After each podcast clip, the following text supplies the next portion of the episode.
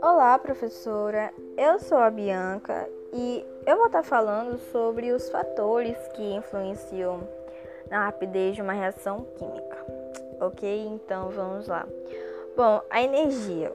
Normalmente, se desejarmos que uma reação química ela ocorra mais rapidamente, elevamos a temperatura em que os reagentes se encontram. E tipo, isso é bastante comum quando desejamos ou até mesmo necessitamos cozinhar um alimento. E se quisermos que a reação ocorra mais lentamente, basta diminuirmos a temperatura, como ocorre quando colocamos o alimento no refrigerador ou freezer.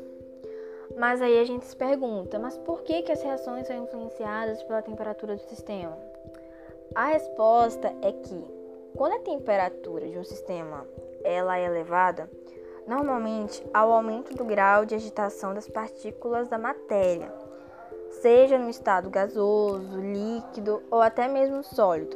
Esse aumento de agitação das partículas favorece a maior colisão, que com energia suficiente denominada colisão efetiva entre os reagentes e, consequentemente, a maior formação de produtos.